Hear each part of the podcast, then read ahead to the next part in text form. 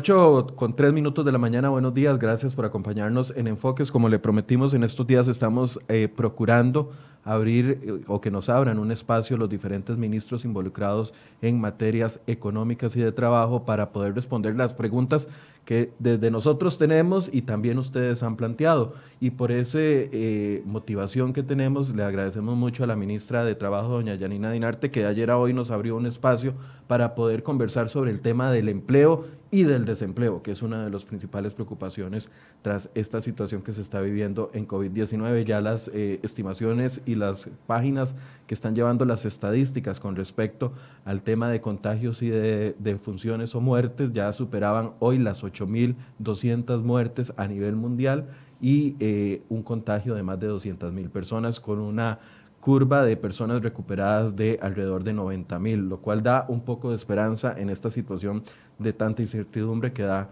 la eh, propagación del COVID-19. Le doy la bienvenida a doña Yanina Dinarte. Buenos días, doña Yanina, gracias por estar acá con nosotros. Muy buenos días, muchas gracias por la invitación. Un saludo a toda la audiencia y bueno, eh, una gran oportunidad para poder compartir con la población lo que está pasando y los retos que estamos enfrentando en materia de empleo. Tal vez algo de lo que nos vamos a tener que acostumbrar es a las medidas diarias que se van tomando por parte de las autoridades dependiendo de cómo se presenta la situación de salud. Eh, eso es difícil de entender porque muchas personas, y, ayer le ponía el ejemplo a doña Pilar Garrido, muchas personas pedían la suspensión de clases hace semana y media o dos semanas, cosa que se fue a dar hasta este lunes. Y muchos dicen, bueno, finalmente tomaron la decisión, pero finalmente estaba el escenario posible para tomar esa decisión. Así va a suceder también en materia laboral. Bueno, efectivamente, yo creo que es importante recordarle a quienes nos ven y nos escuchan que definitivamente las circunstancias, por supuesto que son las que van marcando la pauta en términos de procesos que fundamentalmente son preventivos. Tenemos que seguir implementando acciones preventivas que se van ajustando conforme la realidad va cambiando. Y esto, por supuesto, nos lleva a que estemos en monitoreo permanente de qué nuevas medidas se tienen que tomar y en materia laboral eh, por supuesto que no somos ajenos a esto.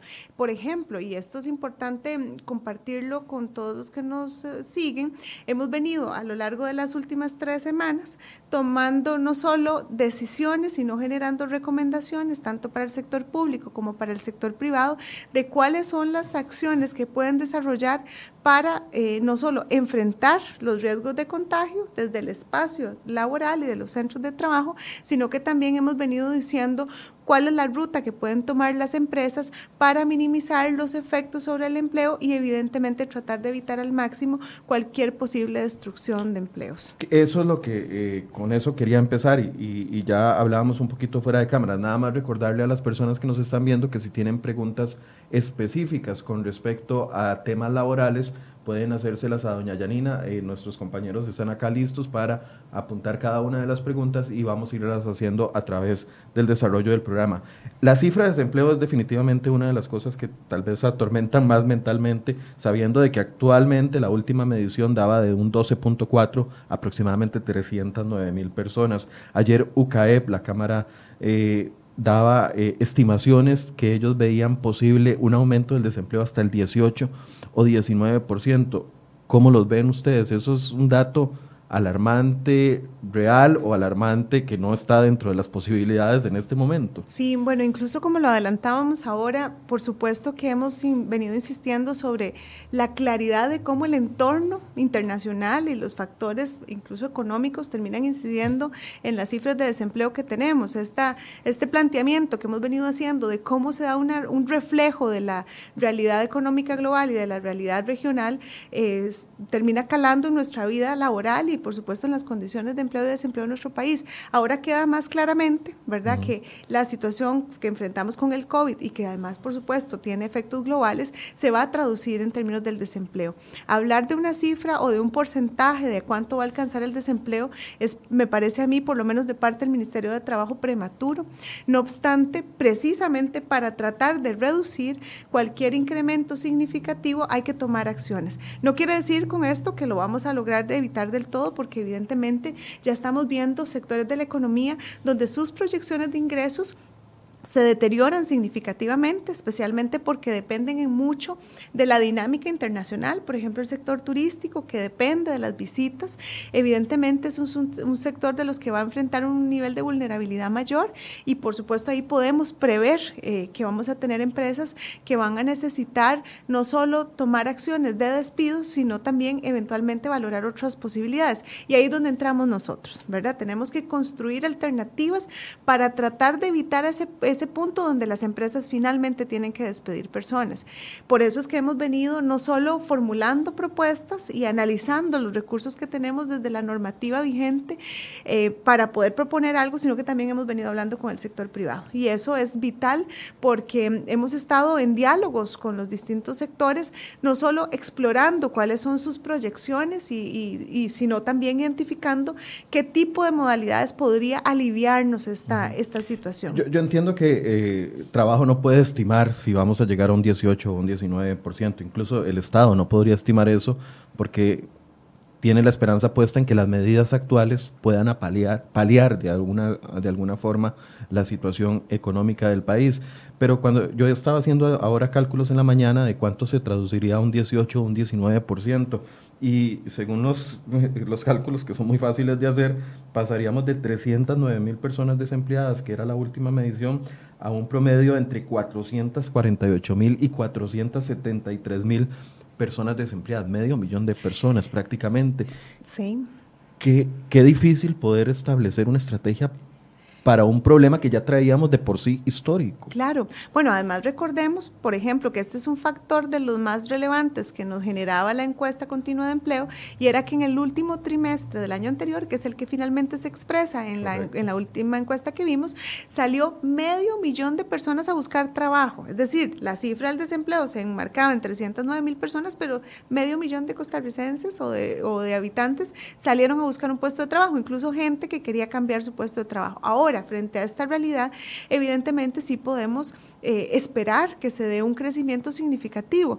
Eh, hoy lo veíamos en algunas publicaciones de medios impresos que advertían de sectores que hablan de 100 mil personas, este, y, así podríamos empezar a esperar algunas proyecciones que los mismos sectores hagan para poder finalmente pues acercarnos a una, a una proyección de por dónde podríamos estar finalmente alojándonos en términos de la demanda de generar alternativas para las personas cuando las empresas decidan prescindir de ellos. Es importante también plantearlo desde esta perspectiva. Uno de, de, los, de los ejes en los que hemos venido trabajando nosotros como Ministerio de Trabajo es ofreciendo eh, poniendo a disposición de las empresas cuáles son las alternativas. ¿verdad? En algún momento, eh, cuando estábamos hablando de un plano de la prevención para tratar de reducir la, el flujo de personas, decíamos, bueno, es importante, ojalá que las empresas puedan aplicar este, opciones de teletrabajo, ¿verdad? Eso nos ayuda a bajar la presión en términos de, flujo de personas, pero también nos ayuda a que las empresas mantengan su operación. Sabemos que no todas las empresas tienen todos los puestos teletrabajables, entonces es un reto. Si una invitación entonces para que también pudiesen revisar dentro de sus puestos cuáles eran eventualmente, ¿verdad? Se podían convertir a teletrabajables o se le podían cambiar las funciones a personas, especialmente cuando tenían factores de riesgo. También hicimos una recomendación en el sentido de que si las personas tienen, por ejemplo, vacaciones acumuladas, podrían, ¿verdad?, plantear con la, que, que la gente se vaya en vacaciones. Si hay un acuerdo entre las partes, también se podría adelantar vacaciones. Es decir, hay algunos sectores de la economía donde hay mecanismos que se pueden habilitar para que la empresa no tenga que tomar como primera acción el, despido. ¿verdad? Después hay otra opción. También está la opción que nos prevé el Código de Trabajo, que es la suspensión de los contratos de trabajo. Esta suspensión de los contratos de trabajo lo que significa es que la relación no termina entre el patrono y el trabajador, pero sí, como no hay prestación de servicios, se suspende el pago. Este es un mecanismo que está previsto en el código y que le permitiría a la empresa, por ejemplo, no perder el talento y que cuando pase el momento difícil tenga esa persona para poder reincorporarse en el puesto de trabajo. Esto entonces nos permite no sumar personas al, desempleo y pues ahí pues nosotros también venimos pensando en opciones que esperamos en los próximos días poder presentar para tratar de solventar la realidad y la situación de las familias que finalmente, por ejemplo, terminen en una suspensión de contrato. Esas, esas dos eh, recomendaciones que fueron previas a los proyectos de ley, que ya vamos a conversar de ellos, esas dos recomendaciones, eh, tanto la de teletrabajo como la de suspensión del contrato laboral, tendría que ser por mutuo acuerdo o se puede tomar, la puede tomar un patrono eh, unilateralmente. Bueno, por ejemplo, si hay vacaciones acumuladas, ¿verdad? Ya de periodos pasados, el patrono puede decirle al trabajador, aprovechemos esas vacaciones. Sabemos que las vacaciones tienen otro propósito, ¿verdad? Pero si tenemos vacaciones acumuladas, perfectamente la persona se puede ir con esas vacaciones. Ahora bien, si estamos hablando de... Pero ahí le tienen que pagar las vacaciones. Ah, por supuesto, por supuesto. Pero, por ejemplo, eso sería una ventaja porque ya de por sí hay una obligación de pagar esas vacaciones, si fuera el caso, ya es un disponible que tiene la persona y eso podría darle un poquito de oxígeno, por ejemplo, una empresa que esté cerrada en estos días, ¿verdad? Eh, o que esté suspendida su operación por alguno de los factores que estamos enfrentando en términos de la alerta sanitaria. Entonces eso le, da un poquito de oxígeno, ¿verdad? Podría ser unos días, podría ser unas semanas, ahí se oxigena eh, la empresa y el trabajador. Igual debe ser por mutuo acuerdo. Si tenemos vacaciones acumuladas, no, el, el patrón, el patrón no puede, decir, Michael, usted tiene 22 días acumulados, ojalá váyase a partir de hoy y los gasta. Exacto, porque ya son... Y yo tendría como trabajador que aceptarlo. Claro, porque son periodos vencidos, ¿verdad? Incluso pues siempre hay una recomendación de tratar de no acumular periodos de vacaciones, ¿verdad? E incluso las mismas empresas pues tienen prácticas al respecto. Si ya vamos a hablar de adelanto de vacaciones, efectivamente tendría que haber una anuencia del trabajador o la trabajadora. De decir, bueno, yo no he gastado, esas, eh, esas son una expectativa de vacaciones, entonces el trabajador podría proponerle a la persona, mira, para tener oxígeno los dos, te adelanto vacaciones y entonces te vas eh, unos días, pero ahí sí el trabajador tiene que estar dispuesto a aceptar esa propuesta. Si hablamos de una suspensión del contrato de trabajo. Nada más para poner un ejemplo ahí, tenemos derecho a 12 días anuales, ¿verdad? Ya hemos, tenemos tres de este primer, eh, de este primer trimestre, enero, febrero y marzo podría entonces el, trabajador, el patrono decirme, eh, Michael, agarre los nueve, esos tres que tiene acumulados, más los nueve de aquí a final de año y eh, adelanta sus vacaciones para, para, esto, para una cuarentena. Podría ser, pero también es importante recordar que si estamos hablando de una cuarentena, aplican otras realidades. Ah, Eso también es importante. Y tal vez aprovecho a hacer un paréntesis acá porque esto también ha motivado muchas preguntas. De hecho, en las, en las fases previas a esta situación, nosotros veníamos haciendo también planteamientos e informando a la ciudadanía sobre cuáles son las alternativas que se tienen. Por ejemplo, parte de lo que hemos venido recomendando es que evidentemente si tenemos una persona que tiene algún cuadro de riesgo, ¿verdad? Es importante que se ponga en contacto con las autoridades sanitarias o con las autoridades, digamos, con, la, prestación de servicios de salud, de tal manera que se pueda identificar si esta persona requería un aislamiento. ¿Verdad? Por ejemplo, que venía del de otro país, que había estado en contacto con alguien que, parecía un potencial eh, riesgo o que ya sabíamos que tenía el virus, entonces se podía trasladar a esta persona a aislamiento. Trabajamos con la Caja Costarricense del Seguro Social y hicimos una excitativa para que generara un mecanismo que nos garantizara que se podía dar una incapacidad por aislamiento. Eso incluso, eh, gracias a la decisión de la Caja, que además yo no solo reconozco, sino que realmente me parece una señal muy oportuna en los tiempos que estamos, concibió que la licencia también podía aplicar a cuidadores y eso es realmente muy importante. Ya eso está aplicando. Eso ya está aplicando, fue de las primeras medidas que se propiciaron. Confieso que en algún momento incluso decíamos, ¿será que requerimos una reforma de ley para generar una alternativa que nos dé protección? Y la caja en esto, al amparo de su autonomía y sus competencias, pudo, ¿verdad?, generar el mecanismo. Entonces eso es muy importante. También hemos dicho, si la gente tiene un cuadro de gripe común, pues lo recomendable es que no vaya al puesto de trabajo. Entonces, si puede tomar teletrabajo, maravilloso. Y si no, explorar una serie de, de posibles alternativas que también están en nuestra página web de cómo podría el, el empleador hacer un tratamiento. Importante recordar, ni enfermos, ni, ni, ni, personas con algún cuadro o alguna necesidad de aislamiento, así como tampoco la gente porque se cayó el negocio, pueden ser mandados a la casa sin pago de salario. ¿verdad? Esto es, muy importante. De hecho, hay un comunicado de prensa hace pocos minutos que ustedes emitieron. Exacto, porque claro, la pregunta ha empezado a llegar de, dime, mandaron para la casa y no me van a pagar. No, en eso hay que, hay que tener prudencia. Por favor, este, les pedimos a las empresas que se asesoren o que nos busquen a nosotros. Les recuerdo que nosotros tenemos un chat que aprovecho para pedirte que nos ayuden a divulgar ese chat. De hecho, vamos a empezar a fortalecer el servicio de chat para que la gente no tenga que venir a las instalaciones del Ministerio de Trabajo en sus distintas oficinas y que por este canal pueda hacer sus consultas. ¿Es un WhatsApp? Eh, entran a la página web y ah, entran a un chat, ¿verdad? Pueden hacerlo desde el teléfono o desde la computadora y ahí les va a estar contestando alguien de nuestra dirección de oficina regional. que busque la dirección y la pongamos en pantalla para poder ir avanzando en eso. Eh, hay muchas preguntas y todavía no hemos hablado de los proyectos de ley, pero como hemos mencionado algunos de estos temas, ya hay preguntas de personas que dicen, por ejemplo, Catherine Jiménez, sí, muy bonito, que si no hay mutuo acuerdo, entonces no se acepta la suspensión del contrato, pero me pueden despedir si no acepto la suspensión del contrato.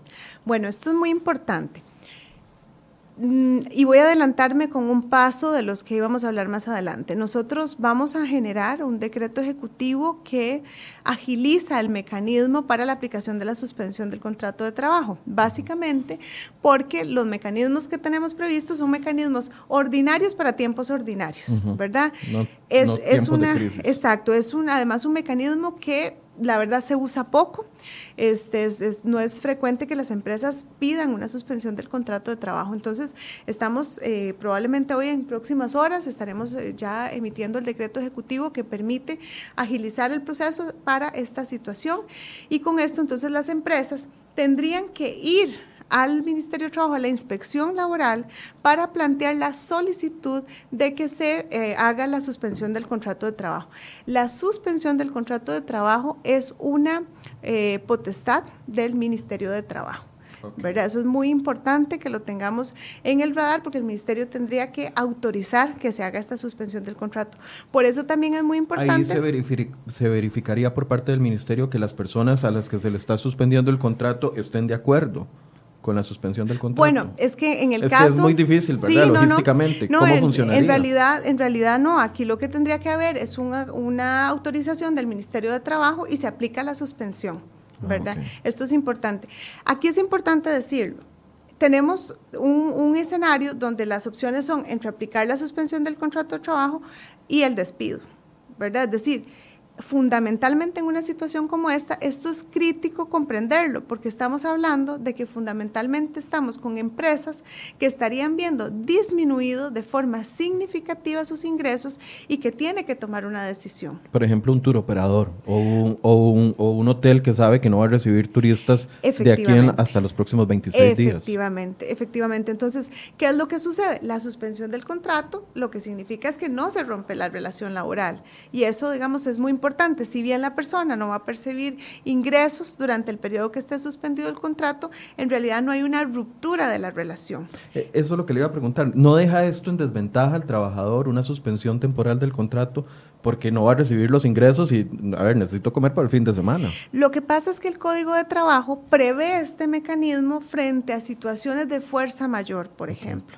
Es por eso les decía, no es un mecanismo que se use tan frecuentemente, no es, no es uno de nuestros trámites frecuentes en, el, en la inspección o el Ministerio de Trabajo.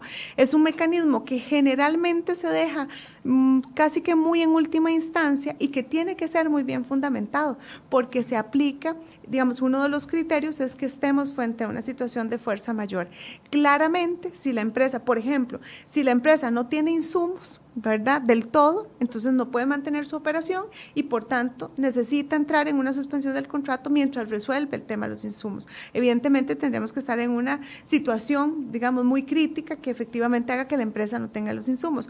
Ahí la este empresa se lo tendría que demostrar al Ministerio de Trabajo para obtener la luz verde para la suspensión del contrato. Efectivamente, porque estamos hablando de un mecanismo, ¿verdad? Que no es el mecanismo ordinario para resolver el tema de las relaciones laborales. En este caso, estamos hablando de un caso de fuerza mayor estamos frente a una pandemia declarada por la OMS, además con una declaración, eh, una declaratoria de emergencia, ¿verdad? Entonces, por supuesto, las empresas que se vean eh, afectadas por esta situación pueden entonces plantear al Ministerio de Trabajo la necesidad que se aplique la suspensión. Ahí para, para cerrar la idea, yo sé que estamos mezclando cosas porque hay medidas a nivel eh, administrativo que se van a aplicar vía decreto y hay proyectos de ley que tienen que aplicarse en la Asamblea Legislativa, aprobarse en la Asamblea Legislativa para que el Estado tenga la posibilidad.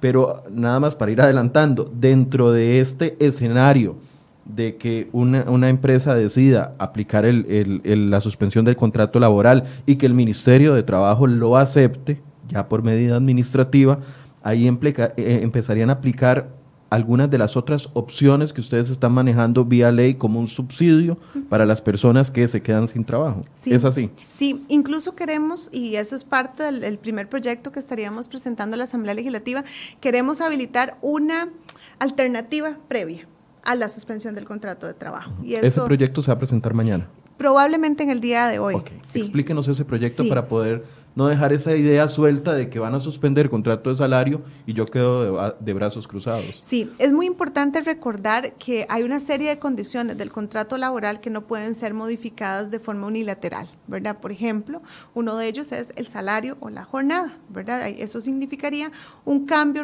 un cambio que no puede ser eh, realizado por, la, por el propio patrono, sino que requeriría, por ejemplo, de la finalización del contrato de trabajo para después tener que eventualmente Ver si se establecen nuevas condiciones. ¿Qué es lo que estamos buscando acá? Para no tener que dar una ruptura del contrato de trabajo, queremos habilitar una, o una opción para que las empresas puedan eh, reducir la jornada de trabajo. Esto se haría en condiciones excepcionales, temporales y al amparo de la declaratoria de emergencia. Y aquí me permito compartir con quienes nos siguen que evidentemente nos hemos enfrentado a un vacío jurídico importante. Nunca habíamos enfrentado una crisis de estas proporciones que nos hicieran eh, avanzar en reformas que permitieran eh, habilitar eh, algún marco dentro de las relaciones laborales para casos excepcionales frente a situaciones en las que sabemos que necesariamente van a haber impactos económicos. Entonces, en este caso, lo que estamos diciendo es, habilitamos para que las empresas que tienen una disminución significativa de sus ingresos pueda hacer este ajuste de la jornada. En principio, lo que estamos planteando es que si una empresa que, que lo pueda así demostrar, ¿verdad? Presenta que sus, que sus ingresos se cayeron a razón del hecho generador que motiva la declaratoria de emergencia, entonces podrá acceder a este mecanismo de reducir la jornada. Estamos hablando acá, por ejemplo, para empezar de un 50% reducción de la jornada. ¿Por qué estamos dando esta alternativa? Porque caso contrario, lo que podría pasar es que si una empresa se le caen sus ingresos, diga, yo necesito despedir a todo el mundo, ¿verdad? Porque no tengo ingresos. Entonces, si no tengo ingresos, despido a la gente. Estamos diciendo, no, por favor, tratemos de cuidar el empleo, tratemos de sostener el empleo y solamente en estas, casas, en estas condiciones excepcionales y entendiendo que usted no tiene flujo de caja, hagamos un ajuste para que la persona trabaje la mitad y perciba la mitad del salario. Ahí el trabajador tendría voz y voto, como se dice popularmente, o es una decisión de la empresa eh, aprobada por el Ministerio de Trabajo y listo. No, parte de lo que estamos previendo en el proyecto, pero por supuesto esto también eh, tendrá que ser atendido por los diputados y las diputadas para resolver si este es el mecanismo y el procedimiento, lo que estamos diciendo es, bueno, en primera instancia la empresa propone al trabajador la reducción de la jornada si no, la, la, persona no está de acuerdo, entonces podría recurrir a un siguiente paso, que es decir, aplico la suspensión del contrato de trabajo. Y si no hay autorización por parte del Ministerio de Trabajo para la suspensión del contrato de trabajo, entonces la persona podría ser despedida con responsabilidad patronal. ¿Verdad? Entonces se construye una ruta, ¿verdad? Que es un poco más suave para pensar en que tengan alternativas. Insisto, esto todavía estamos a nivel de borrador, por supuesto, porque es parte de lo que tenemos que validar eh, para que los diputados y diputadas puedan tomar una decisión. Es muy probable que suceda lo mismo que sucedió con el proyecto que entró el lunes y que fue ya analizado por los diputados ayer en tema de eh, eh, moratoria de impuestos. Hubo ayer reuniones desde las 2, desde las 9 de la mañana hasta las ocho y media, 9 de la noche antes de que se votara el proyecto. No entró como, como entró, no salió como entró porque hubo modificaciones de diputados. Es muy probable que en esto que toca a los trabajadores del, del país eh, vaya a tener mucha deliberación por parte de algunos sectores. Efectivamente, de hecho yo quiero aprovechar el espacio para agradecerle a los jefes y jefas de fracción. Ayer tuvimos un primer acercamiento para conversar sobre eh, cuál era la ruta que estábamos planteando. Eh, ya hemos tenido devolución de, de, algunos diputados y diputadas, pero igual también es importante decirlo, llevamos ya varios días interactuando con eh, representantes y líderes de los sectores empresariales que nos han venido haciendo devolución, incluso también nos hemos sentado con, con Canatur, ¿verdad? Que es uno de los, de, de los sectores que estimamos que va a tener de las afectaciones más significativas. Hemos también explorado con ellos, ¿verdad? Si esto podría efectivamente resultar en un alivio. Eh, insisto, aquí el escenario que tenemos que, poner en la mesa es una caída de los ingresos.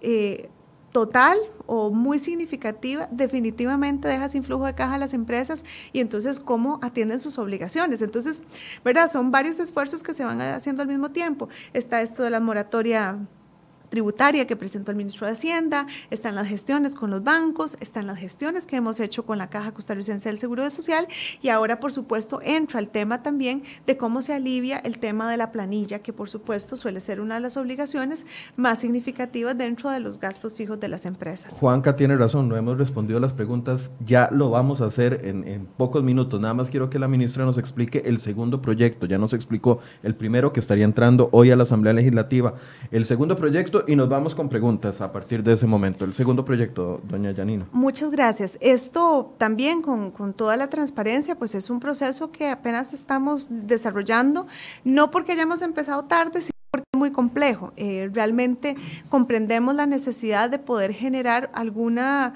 eh, alternativa también para aquellas personas que frente a esta situación y muy amparado a, las, eh, a los eventuales despidos o a las eventuales reducciones de jornada, pues van a requerir algún complemento o algún ingreso. Evidentemente aquí tenemos que tratar de evitar la mayor digamos, eh, evitar la destrucción de los empleos en la, en la medida de lo posible, pero también es cierto que tenemos que propiciar opciones en caso de que se dé. Entonces, lo que estamos construyendo son escenarios para poder identificar eh, cuánto podría ser el efecto en el desempleo, ¿verdad? Para poder tener números claros de cuánto podría representar esto. También estamos identificando posibles fuentes de financiamiento para tratar de generar una suerte de subsidio o transferencia que pueda ser dirigido prioritariamente a estas poblaciones que sufran, ¿verdad?, de los cambios que se estarían dando en el marco de, eh, de esta, de, la situación económica que estamos enfrentando con el COVID-19. Yo le preguntaba antes, ¿será como un seguro de desempleo? Y usted me decía, no no, se puede llamar seguro de desempleo por parte del Estado porque la gente no ha cotizado. Sería más bien eso, un subsidio. Exacto, eh, definitivamente no podemos hablar de un seguro, pero tendríamos que hablar de un subsidio, una transferencia, ¿verdad? Que también, por supuesto, es temporal, que se tendría que hacer en el marco de la situación que estamos enfrentando y que pasa definitivamente por decisiones técnicas muy bien fundamentadas y, por supuesto, amparadas en la realidad fiscal y tributaria que tenemos y que, por supuesto, nos, nos genera un universo eh, muy limitado de recursos disponibles a los cuales Eso es lo que le iba a preguntar, porque claramente una persona que está acostumbrada a un salario de 300 mil, 400 mil colones, eh, como la mayoría del, del trabajador de la empresa privada o otros que están acostumbrados a salarios más altos, no van a recibir un subsidio de acuerdo a lo que dejó de percibir es muy difícil, efectivamente, poder visualizar un escenario en que podamos sostener eh, transferencias de ese orden, pero definitivamente sí tenemos que buscar alternativas para eh, aliviar, ¿verdad?, un poco la, el efecto que esto va a tener en las familias. ¿Tienen en eh, borrador alguna cifra de ese subsidio? sé que le estoy preguntando algo muy complicado. Sí, y, y sí tenemos algunos escenarios, digamos, que ya hemos venido proyectando, pero sí sería realmente muy irresponsable de mi parte adelantar por dónde podríamos andar porque pasa por la disponibilidad de recursos y pasa también por el número de gente que eventualmente tengamos que, que, llegar a incorporar como prioritario en este, en este proyecto. Es decir, si estamos hablando de 50 mil personas o de 100 mil personas o más, por supuesto que eso también nos, nos, nos varía de forma significativa. Claro, y también tendremos que hablar de que la otra variable que juega en esto es el tiempo. ¿Verdad? Entonces, las medidas que venimos proponiendo, tanto en términos económicos como en términos de empleo, prácticamente estamos hablando en todos los casos de tres meses prorrogables. ¿Verdad? Eh, en el caso de la, de, la, de la propuesta de Hacienda, estamos hablando de tres meses más un mes ah, que podría ampliarse. Nosotros en el proyecto de ley, en este momento el borrador incluso lo que prevé es que podríamos estar hablando de tres meses prorrogable por el mismo periodo, ¿verdad? Previendo, hasta seis meses. Hasta seis meses previendo, ¿verdad? Que si las condiciones se mantienen, las condiciones del hecho generador se mantienen, y si además, por supuesto, enfrentamos que las, eh, una realidad donde las empresas no han logrado recuperación, pues que sigan teniendo opción, ¿verdad? Entonces eso me llevaría a mí también a que eventualmente tenga que hacer proyecciones de cualquier tipo de, de transferencia ajustada a estos cambios que podríamos estar viendo para la recuperación. Ahora entiendo que no me puede dar una cifra, pero entonces el enfoque de ese subsidio sería para alimentación, por ejemplo. O sería para, para no generar expectativas que no sean. Mucha gente nos está preguntando, bueno, si a mí me despiden o me suspenden el contrato, no voy a tener con qué pagar la luz, el agua, los préstamos, el carro, la casa, etcétera, etcétera. Y cuando uno habla de un subsidio, tal vez es tal vez enmarcarlo en que va a ser para qué, para prioridades básicas. Bueno, como alimentación y servicios. Bueno, uno esperaría que además en estos momentos definitivamente, ¿verdad? Todas las familias hagamos esfuerzos de ir priorizando nuestros, nuestros, eh, nuestro aprovechamiento de los recursos disponibles. Evidentemente todos tenemos obligaciones financieras. Es decir, ahorrar. Exacto, hay que, hay que hacer un esfuerzo de ahorrar, pero también eh, parte de los esfuerzos que se están haciendo con las entidades financieras y demás es también para tratar de ver cómo se alivia un poco la carga. Se han planteado proyectos incluso para tratar de reducir, eh, digamos, algunos efectos en las comisiones de transferencia, ¿verdad? Hay, hay varios esfuerzos que se van haciendo en simultáneo que van buscando tratar de reducir los efectos en... Eh, en el costo de vida para las familias. Pero entonces, este subsidio específico sería para, la, para lo más básico.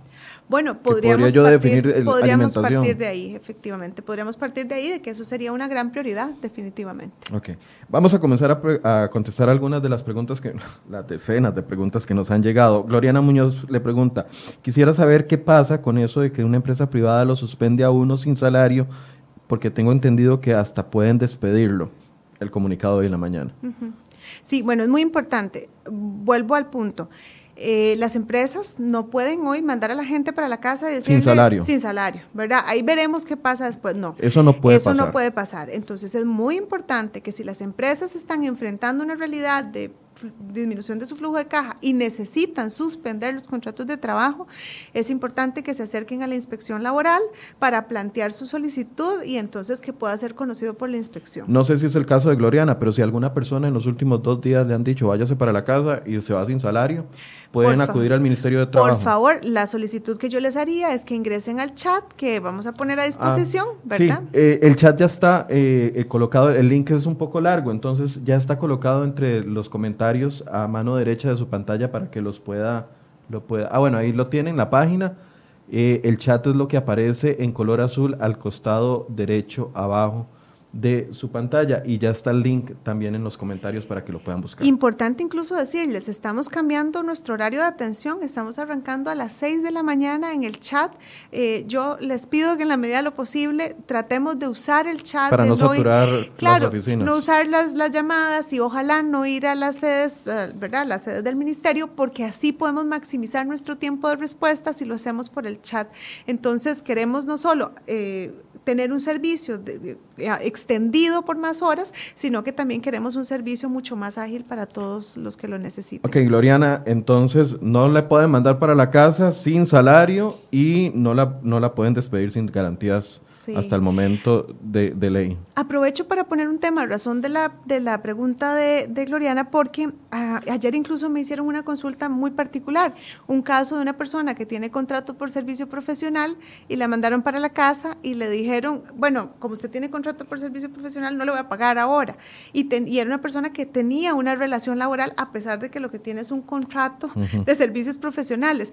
Comento esto porque esto también es muy importante para quienes nos ven. claro, que de repente le dicen, váyase para la casa y no va a tener eh, pago por sus servicios, pero hay que revisar si en realidad ya había una relación laboral, ¿verdad? Que genere otras obligaciones o realmente cuál es el compromiso que se estructuró en ese contrato de servicios profesionales para saber cuándo va a percibir sus ingresos. Ok, entonces es importante analizar el contrato de servicios profesionales porque lo sabemos, muchos servicios profesionales están en el nombre, pero no en la aplicación del trabajo. Claro, porque de repente tienen horario, tienen su misión, es decir, hay una relación de mando donde hay, ¿verdad?, instrucción de cómo se hacen las cosas, en qué tiempo se hacen las cosas, y definitivamente ya pues ahí nos encontramos frente a una, una situación diferente que tiene que ser valorada para poder determinar si efectivamente estamos frente a un contrato de servicios profesionales en el estricto sentido de la palabra. Eh, dice eh, mi hoja chava, mi esposo es proveedor y lo mandaron para la casa. Asumo que fue sin salario porque dice, ahora no sabemos cómo vamos a pagar los alquileres. Eso no puede suceder. Mm, no me queda claro el, término que es, eh, que es proveedor. Sí, no sé cuál es la, no me queda claro cuál es la relación si es de planilla o si es... Sí, exactamente. En el caso de que fuera de planilla, este, esta situación no puede suceder. Exactamente. Si fuera entonces un servicio profesional, volvemos a lo mismo. Exacto, hay que revisar en particular y por eso la invitación otra vez es hacer la consulta en el chat. Charlie eh, Brown, no sé si es nombre real o, qué, dice, una consulta, yo soy hipertenso, no tengo nada de síntomas, pero trabajo en limpieza en un centro comercial y puede pasar, ¿qué puede pasar conmigo? ¿Tengo que pedir a mi patrón que me envíe para la casa o sigo laborando? Bueno, esa es una excelente pregunta. Em, nosotros, y también en eso los invito a visitar la página del ministerio, ahí hemos generado unas recomendaciones de cuál es la ruta a seguir con personas que tienen factores de riesgo. Lo primero es efectivamente ver si tiene un puesto teletrabajable. Evidentemente Charlie no lo tiene, ¿verdad? Entonces aquí eh, las opciones que recomendamos son, uno, explorar si hay funciones, se le puede cambiar temporalmente las funciones a esta persona para que puedan ser teletrabajables, probablemente en su caso eso no es posible. Si no es posible, habría que identificar si esta persona, por alguna situación de sintomatologías o demás, requiere de repente la opción de que le puedan incapacitar, pero eso ya tendría que pasar por este, un médico, ¿verdad? Que pueda en las, en, las instancias de salud hacer la, la incapacidad, pero eso por supuesto requiere que tenga alguna sintomatología o que los factores de riesgo estén asociados con la exposición a alguna persona eventualmente con, con el virus o que efectivamente esté diagnosticado positivamente. Después habría que ver si esta persona tiene vacaciones acumuladas, eso podría aplicarse como una opción. Si tiene vacaciones que se puedan negociar, podría también ser una alternativa. Pero sabiendo que hay personas que no tienen ninguna de estas posibilidades, entonces lo que estamos recomendando es lo siguiente. Número uno, ver si el puesto de esta persona puede eh, modificar, la labor de esta persona puede modificarse de tal manera que su exposición al público sea menor, ¿verdad? Es decir, si él está en un centro comercial, de repente puede hacer limpieza, limpieza de otras áreas donde no esté tan expuesta a los colectivos. Por, ser una, por ser una persona. Por ser una persona con factores de riesgo, exactamente. Entonces, eso es una opción. Si del todo eso no es posible, nos dicen, bueno, no, esta persona solamente es, tiene el, el lugar, solo tiene estas áreas de limpieza, entonces entonces sí hay que garantizarle que él tenga eh, garantizados, valga la, la, redundancia, que tengan garantizados todos los eh, requerimientos o insumos sanitarios para resguardarse. Es decir, es una persona que efectivamente tendría que estar teniendo disponibilidad de lavarse las manos, eventualmente, dependiendo del tipo de materiales que tenga que recoger o limpiar, pues tenga guantes, ¿verdad? Eso también es importante. Recordemos que aquí el tema de la mascarilla no es un, no es un insumo que es para el que ya está enfermo y no se lo transmite a sus cuidadores. pero al menos sí sería prudente pensar en que esta persona pueda tener guantes o que tenga por, algunas condiciones mínimas para estarse garantizando que puede estar este, aplicando la sanitización debida. Vamos a tratar de responder todas las preguntas, entonces le pido a la ministra que por favor nos ayude. sí, más cortito.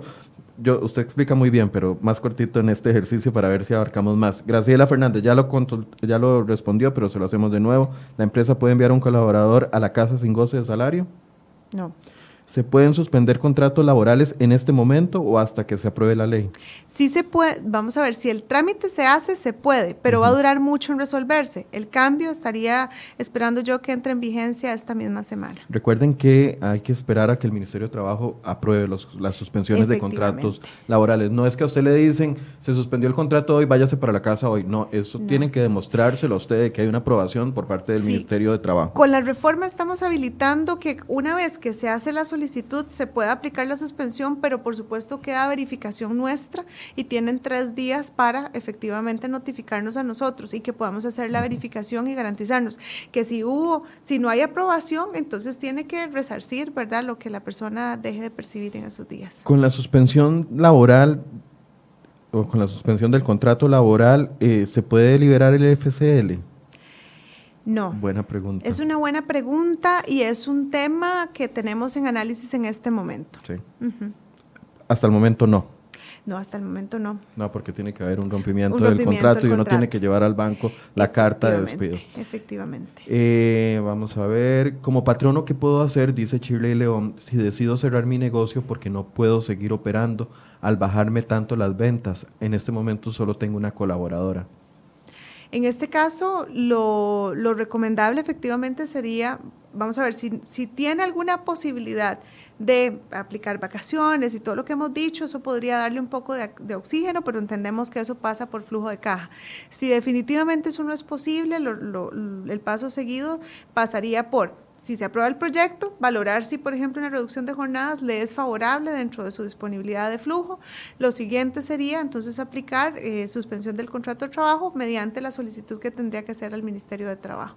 O tomar la determinación si quiere romper la relación laboral con esta persona, pero sí estaría obligada a pago de todas las responsabilidades patronales. Giovanni Esquivel dice, a mi esposa que labora como empleada doméstica le dijeron hoy que tiene que quedarse en el trabajo por los próximos 15 días. ¿Es legal eso o no? O, no? Ella, si ella decide irse para la casa, pierde su salario. No me queda claro qué significa que se quede los 15 días. ¿Será Como es empleada doméstica, puede que trabajen dentro de una casa y tiene que quedarse los 15 eh, días dentro de la casa. Sí, ese caso habría que verlo en particular, porque no me queda tan claro, pero efectivamente tendría que respetarse los tiempos de descanso. ¿Verdad? Que están previstos, porque hay una jornada de trabajo, ¿verdad? Hay una cantidad de horas semanales, ¿verdad? Hay una jornada que se tiene que cumplir. No estamos en una situación donde estemos diciendo que se puede para nada cambiar la, jornada laboral. Eso es muy importante. Ok. Milagro Guzmán, las propuestas o directrices laborales a seguir por los patronos las están subiendo en la página del Ministerio de Trabajo. ¿Dónde las puedo encontrar? Sí, por favor, les invitamos a visitar la página del Ministerio y también el sitio en Facebook. Eso estamos permanentemente actualizando sobre los comunicados y también sobre los instrumentos que tenemos a disposición. Don Luis Fernández dice, una pregunta, yo soy patrono, ¿podría reducir ya la jornada a 40 horas? No. Todavía no. Todavía no. Tiene que esperar a la aprobación de, del proyecto de ley. Exacto. Y es recordar que además hay unos umbrales que tendrían que demostrarse de cuánto han caído sus ingresos. Ok, don Luis, tiene que esperar. Gema Valladares dice, ya a mí me despidieron. ¿Hay alguna consideración especial para las personas que están siendo despedidas en este momento? Bueno, por un lado es importante, por supuesto, de mm, hacer la gestión por el pago de las obligaciones patronales, ¿verdad? Eso es muy importante. Eh, si la gente tiene, si las personas tienen dudas sobre su liquidación y demás, pues también pueden hacer las consultas en el chat y eso es muy importante porque ahí podrían tener ya mayor claridad de cuánto es lo que se le tiene que pagar y por supuesto estamos en la mayor disposición de poder atender las, las consultas de, de quienes están ya pasando por este momento.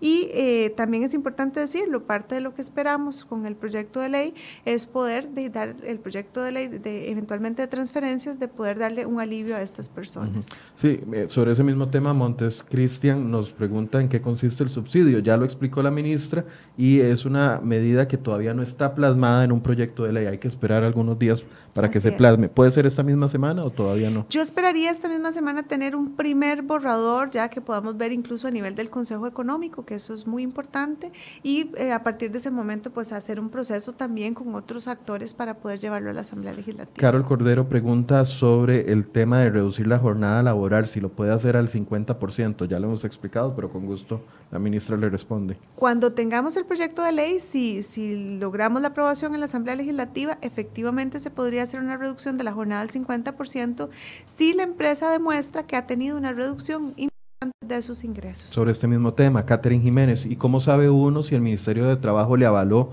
la suspensión del contrato? si a uno no se lo dicen. No, tiene por obligación hay que comunicarle a los trabajadores. De hecho, parte del mecanismo pasa porque se, se alerte de cuál es el mecanismo de notificación, no solo para los trabajadores, sino también para el patrón. Pero hay que esperar al, proyecto de ley. Sí. Ah, no, perdón, este, este si es este em, suspensión del contrato de trabajo, no, ese sería el mecanismo que haríamos por vía decreto. Ah, ok. Ese decreto está para... Para hoy, probablemente. Si no, mañana, la mañana que se publique, pero se firmaría hoy probablemente. Ok, pero entonces las personas sí tienen una forma de verificación, tienen que ser notificadas. Así es. Otra pregunta que me surge en este momento, una vez aprobado el decreto, si alguna empresa llega a esta a este análisis de que tiene que reducir jornadas, ¿eso va a ser una directriz general para toda la empresa o puede ser para ciertos puestos? ¿Cómo, va a funcionar eso? Sí, con ambas figuras aplica, puede aplicar total o parcialmente. Es decir, por ejemplo, la suspensión del contrato de trabajo podría ser parcial. ¿Qué quiere decir eso? Que yo no suspendo el contrato de toda la planilla podría ser, por ponerte un ejemplo, que una parte de la operación de la empresa cayó y entonces que tenga que suspender el contrato de estas personas que están en esa parte de la operación, pero que la otra operación se mantiene bastante bien y entonces eso podría permitir que ahí no haya suspensión de los contratos de trabajo.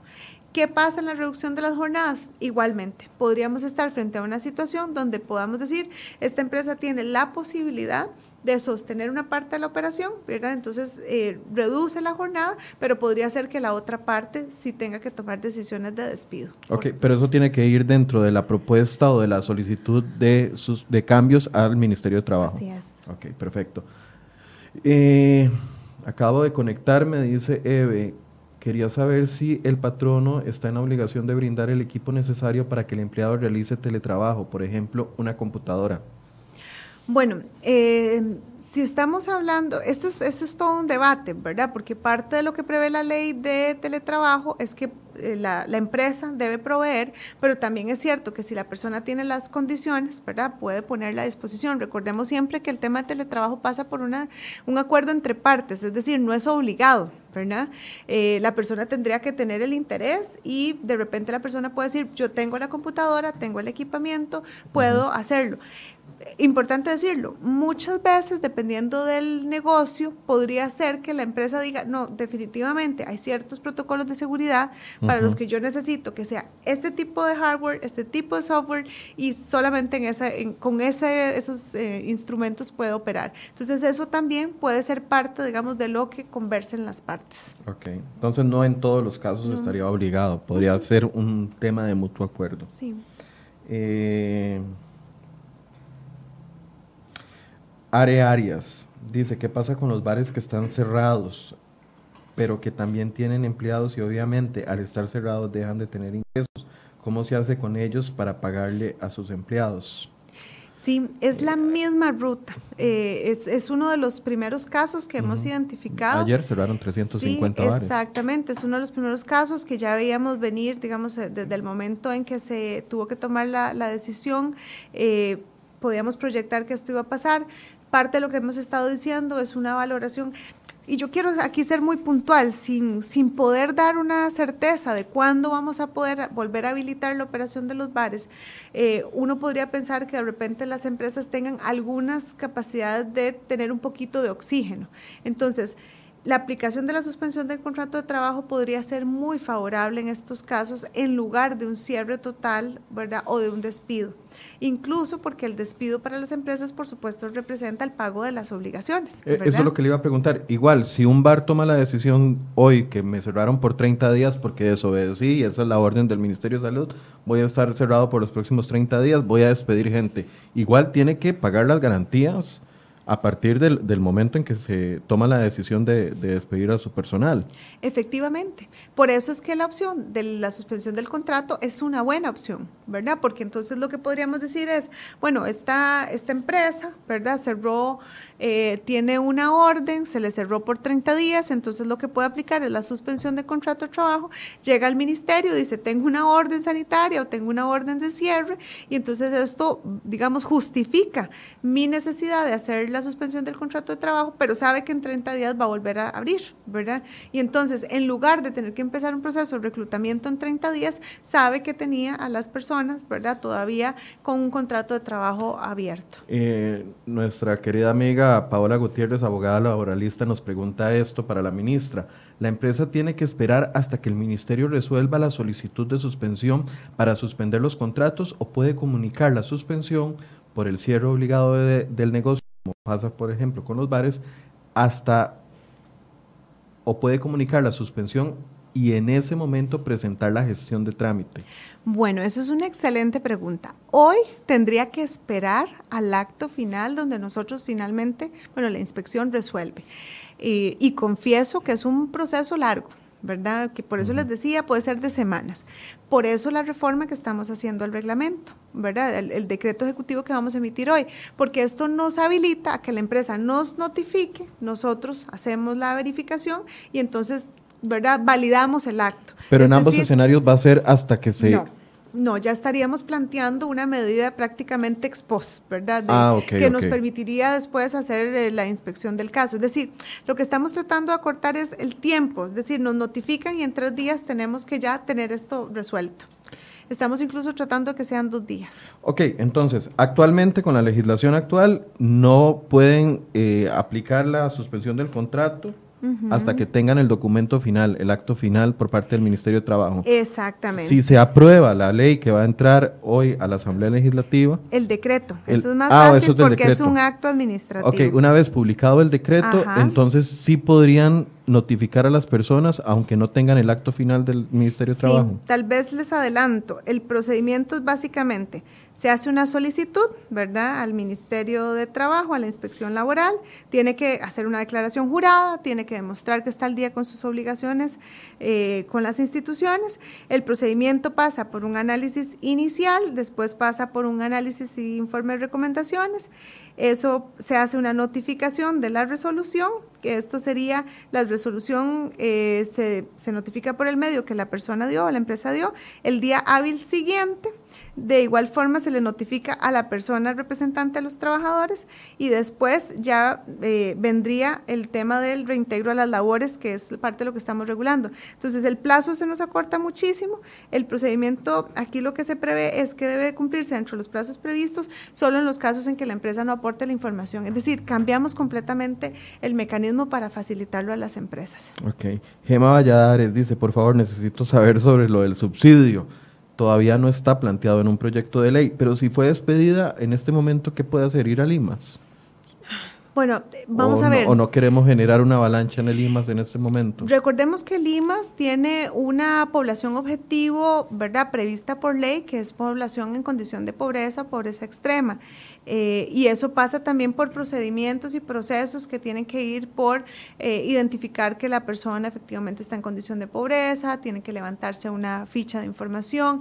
Es decir, es un proceso eh, bastante, bastante complejo. Por eso también es que hemos identificado la necesidad de generar este, este mecanismo y yo lo que recomendaría en este caso, por supuesto, es esperar un poquito a que podamos tener este mecanismo y, habilitar cuál será el proceso de acceso a esta, a esta opción de subsidio que eventualmente esperamos lograr aprobar en la Asamblea Legislativa con la ayuda de los diputados. Sabemos que ya se tiene que ir, doña Yanina. Nada más un par de preguntas más. Eh, las personas que trabajan por servicios profesionales pero nunca firmaron un contrato. Sí, eso, eso es todo, todo un tema muy sensible. Eh, por ejemplo, habría que ver vamos a ver, hay contratos que se dan de hecho, ¿verdad? Eso es muy importante porque al final de cuentas, aunque no hay un contrato firmado, hay una relación que puede ser demostrada y que eventualmente incluso pues que llevarse a las instancias debidas eh, o eh, para, para plantear, digamos, el reconocimiento de los derechos que tenga una persona. Pero yo creo que es muy importante aquí que las personas cuando van a, iniciar una relación laboral o cuando van a iniciar un proceso de, prestación de servicios, realmente se informen de que el, contrato o la relación que se está pactando es una relación acorde al nivel de... Eh, ¿verdad? de vínculo que se está generando. Es decir, si hay, si hay sujeción, digamos, a, la persona que le está dando instrucciones, si hay un horario, si usan uniforme, es decir, hay una serie de factores que tendrían que considerarse para ver si en realidad estamos hablando de una relación laboral en el estricto sentido de patrono-trabajador que podría eventualmente dirimirse para establecer con claridad cuáles eran los derechos que tenía esa persona. Igualmente, mi invitación es a que consulte por el chat para que pueda dar más detalles de cuál es su situación y que el equipo pueda Y una última pregunta de Cintia Astorga dice, si se da una suspensión de contrato una vez aprobado el decreto y no hay salario, ¿cómo se hace para futuros montos a liquidar con ese de suspensión? Lo que le entiendo es que si me suspenden por el contrato, no sé, por 22 días, eventualmente puedo recuperar eso. No, no, ese es, ese es el tema, porque efectivamente ahí estamos hablando de la suspensión del contrato. Cuando estamos hablando ahora de modificación de jornadas, ahí sí estamos tomando previsiones incluso de cómo se cuantifican ese, periodo en que la jornada se reduce para, digamos, otras obligaciones que tendría el patrono. Y doña Yanina, un mensaje final a la gente, porque usted entenderá que hay mucha gente contenta y mucha gente muy molesta porque pues, esperan una reacción. Eh, que apadrine más al desempleado? Bueno, yo creo que lo primero es dimensionar que esta es un, una situación que realmente es lamentable para todos, pero que, que expresa una dificultad y un reto que estamos afrontando como, como humanidad, ¿verdad? No es, evidentemente no es un tema exclusivo de nuestro país, son realidades que muchos países, prácticamente diría todos los países, estamos tratando de afrontar con la mayor celeridad. Evidentemente hay, es un día a día en el que vamos experimentando cambios e identificando nuevos retos. Estamos haciendo todos los esfuerzos, no solo como gobierno de la República, sino en colaboración con, con el sector privado para generar las eh, alternativas que sean necesarias para afrontar esta realidad. Yo vengo insistiendo en que no estábamos listos para ser resilientes frente a, un, eh, frente a una crisis de este orden, una crisis global. ¿verdad? Eh, y al final de cuentas también nos pone en perspectiva de lo vulnerables que somos por lo dependientes que, que a su vez somos de el flujo de mercancías, del intercambio con los otros países, somos un país tremendamente conectado al mundo. Entonces esto hoy lo estamos experimentando con mucha mayor sensibilidad, incluso lo vemos en el nivel de encadenamiento que tienen estos sectores como el turístico, que son de los más pujantes que hemos tenido.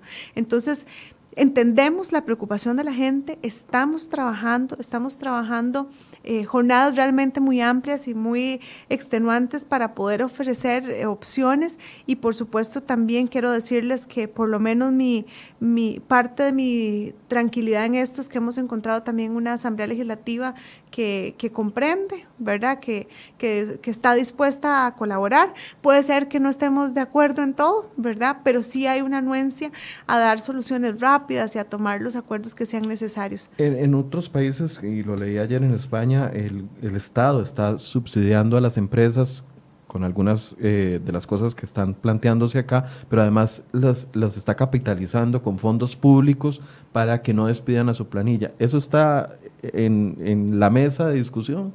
Bueno, es realmente muy difícil poder visualizar escenarios de ese no quiere decir que no estemos buscando opciones, pero lo cierto es que recordemos que además venimos de un proceso, ¿verdad? De una situación fiscal compleja, apremiante.